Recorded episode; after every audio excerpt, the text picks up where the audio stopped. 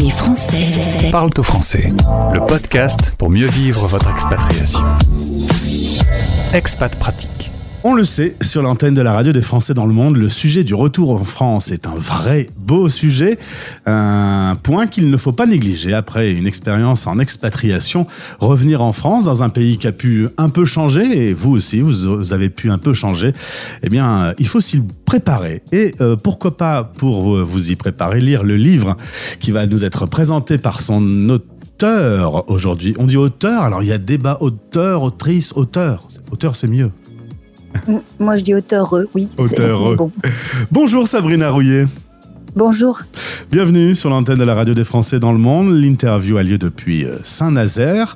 Euh, c'est un livre qui sort, un livre qui parle euh, d'une expérience vécue. C'est toujours un peu plus fort quand on a vécu soi-même les choses.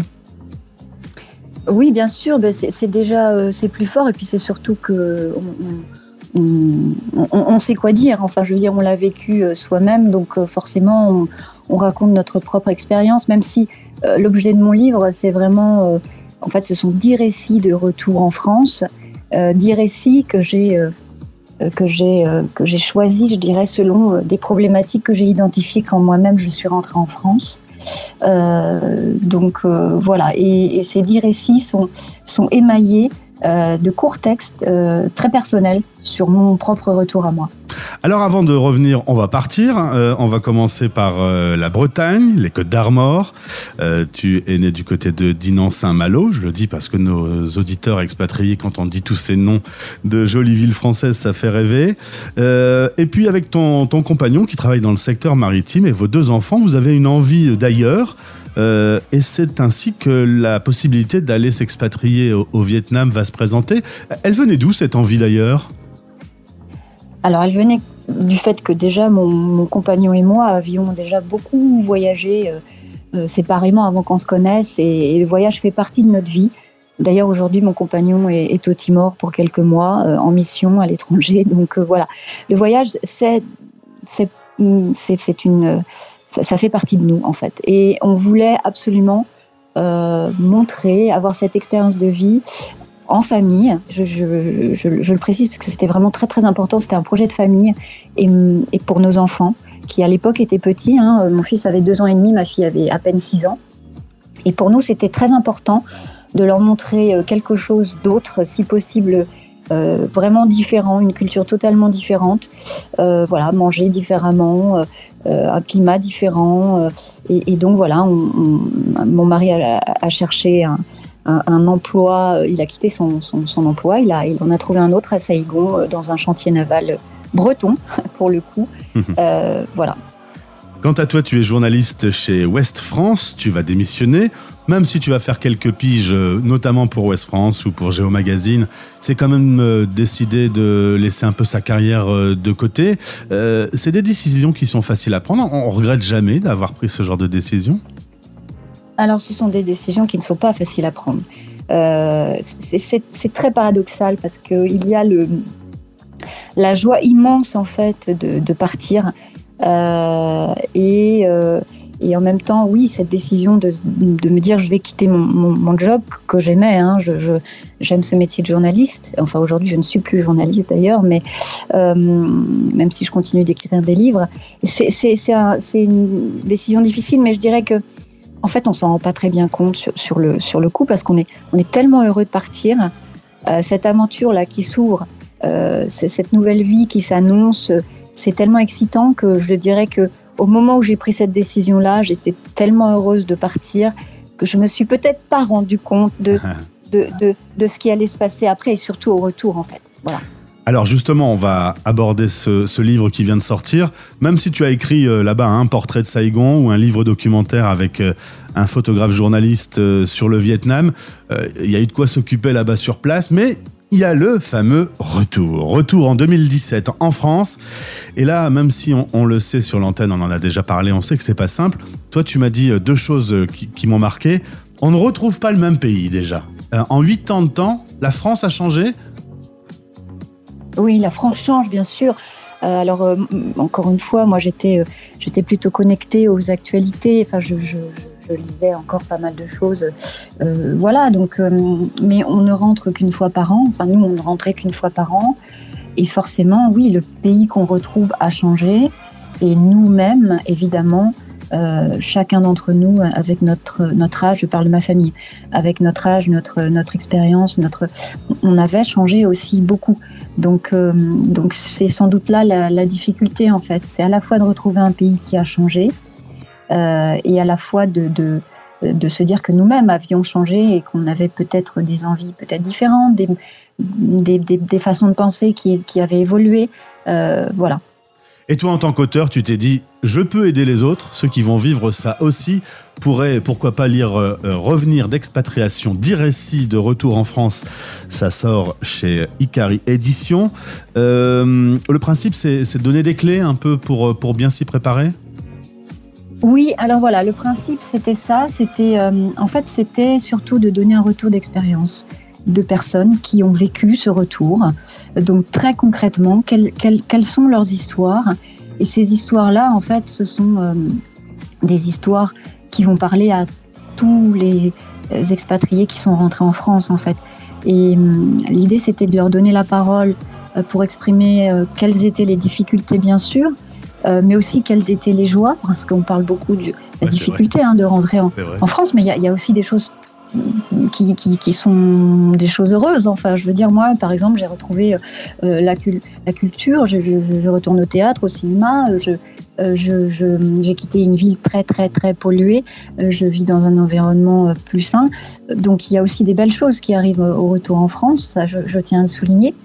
Et puis, c'était ces retours d'expérience, donc selon les problématiques que j'avais identifiées, euh, donner des, eh bien, des informations très pratiques sur, euh, avec des associations, des liens internet, des contacts pour, euh, pour, pour aider à anticiper, parce que finalement le nœud du, du, problème il est là, c'est qu'en fait on, il faut anticiper son départ. C'est compliqué, son, son, départ, oui, mmh. son retour en France. c'est c'est compliqué parce qu'on euh, alors les entreprises qui préparent au retour, tout le monde ne le fait pas. Hein. Tout le monde n'a pas la chance d'être dans ces entreprises qui préparent au retour, mais, euh, qui préparent au départ, pardon. Mais personne ne prépare au retour. Euh, voilà. Et, ça, c'est un, c'est un vrai sujet en fait. Je dirais que l'impatriation, le retour, c'est même un sujet, je pense, auquel les entreprises devaient, devraient se pencher, sur lequel les entreprises devraient se pencher davantage. Un peu plus. Alors, euh, dans l'éventail des, des, petits problèmes que l'on peut rencontrer, là, tu as raison de souligner que ça peut être aussi plein de bonheur de retrouver une France, parce que on le sait, les, les auditeurs expatriés aiment peut-être encore plus la France que les Français de France, parce qu'ils ils savent toute la richesse qu'a ce pays. Mais dans les petits euh, soucis, il y a notamment les soucis administratifs, par exemple. On a parfois un petit peu de galère entre réouvrir son compte en banque, euh, trouver un logement. Il y, y a, une partie administrative qui peut être un peu pesante. Oui, bah, trouver un logement, c'est compliqué. Euh, moi, j'avais, enfin, nous, on avait toujours un compte en France, un compte bancaire en France, donc on n'a pas eu ce souci-là. Mais euh, oui, trouver un logement, c'est compliqué. Mais je, vous dirais, je te dirais que c'est compliqué pour tout le monde maintenant euh, dans certaines régions. Donc oui, c'est compliqué. mais par exemple, enfin, une chose toute bête, c'est qu'il faut une, un justificatif de domicile pour inscrire ses enfants à l'école. Mmh. Voilà, pour la, évidemment, pour la sécurité sociale, certains n'ont plus forcément leur carte vitale. Euh, enfin voilà, il y a, des choses comme ça qui peuvent prendre un petit peu de temps. Il faut être patient, il faut l'accepter puisque c'est voilà, ça fait partie de notre retour en France. Je pense qu'il y a des choses qui pourraient être facilitées. Euh, à ce sujet, en fait, j'interviewe notamment dans, ce livre euh, la députée des Français de l'étranger, Anne Jeuneté, euh, qui a écrit un rapport en fait sur le retour en France en 2018. Après, euh, Hélène Conway-Mouret, la sénatrice, qui elle en avait écrit un en, 2015. Donc il y a, y, a, y, a y a, des problématiques. Il faut s'y pencher en fait. Il faut probablement faciliter le retour des Français euh, de l'étranger. Sur notre antenne, on a fait un, dossier spécial sur le retour en France avec une vingtaine de podcasts que je vous invite à, découvrir. Ils sont en ligne. Au-delà de l'administratif, il y avait aussi un peu le, le décalage d'avoir vécu un truc un peu euh, hors du commun, euh, loin du monde, dans une autre culture, et que subitement, finalement, son entourage, quand on revient, ben lui a continué son petit train-train. Il y a ce décalage entre ce qu'on a vécu et ce que les Français ont, continué à vivre, qui peut être un peu pesant? Oui, il y, a un décalage, forcément, il y a un décalage avec sa famille, sauf si on a la chance de voir sa famille euh, débarquer euh, de temps en temps pour venir nous voir.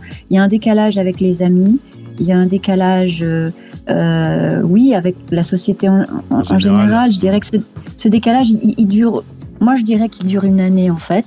On, on, arrive, on a envie de raconter, et en même temps, on, on voit bien qu'on peut pas raconter parce que c'est pas forcément euh, compris ou, voilà. Et c'est tout à fait normal. C'est vraiment normal en fait. Il faut en vouloir à personne.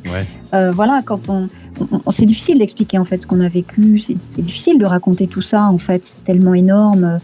Euh, c'est tellement un bouleversement dans sa vie que c'est compliqué de l'expliquer aux personnes qui sont restées en France et qui ont continué de, de vivre leur vie normalement. C'est c'est voilà. Donc ce décalage il, il faut, il, existe euh, et puis il, dure pas. Voilà, il dure un certain temps, mais, il ne dure pas indéfiniment. Avec le temps, va tout s'en va, comme euh, disait l'autre. Euh, Sabrina Rouillet, ça s'appelle Revenir d'expatriation, 10 récits de retour en France chez Icari Édition. Le lien est dans ce podcast. vraiment, la morale de l'histoire, c'est quand vous allez revenir en France, préparez-vous. Alors, c'est peut-être pas complètement une nouvelle expatriation, mais il faut s'y préparer en amont pour que ça soit réussi. Oui, c'est ça, c'est exactement ça, anticiper. Et je pense que le livre, euh, mon livre donne quelques informations, je pense, qui peuvent vous aider à préparer ce retour. Et il est, il est disponible en version électronique, ça mange pas de pain aussi si vous voulez le lire euh, du bout du monde sans euh, frais de livraison. Merci beaucoup Sabrina. Heureuse d'avoir retrouvé cette gastronomie bretonne. oui, alors c'est pas tant la gastronomie, moi c'était vraiment c'était vraiment en fait, euh, oui, la culture la culture euh, qui me manquait. Aujourd'hui, il se trouve que je suis directrice de communication au théâtre de Saint-Nazaire et, et, moi, je suis, euh, voilà, j'aime le théâtre, j'aime la musique et je n'avais pas accès à tout ça au Vietnam. Alors j'avais autre chose hein, et c'était formidable parce que j'ai découvert une culture et un pays qui m'a profondément touchée. mais je suis, je suis heureuse d'avoir retrouvé, oui, toute cette culture-là en France. Merci beaucoup pour ce moment. Et puis, euh, ce podcast, euh, vous pouvez l'écouter sur toutes les plateformes. À bientôt, Sabrina. Au revoir. À bientôt. Vous écoutez Les Français parlent au français. Français dans le monde.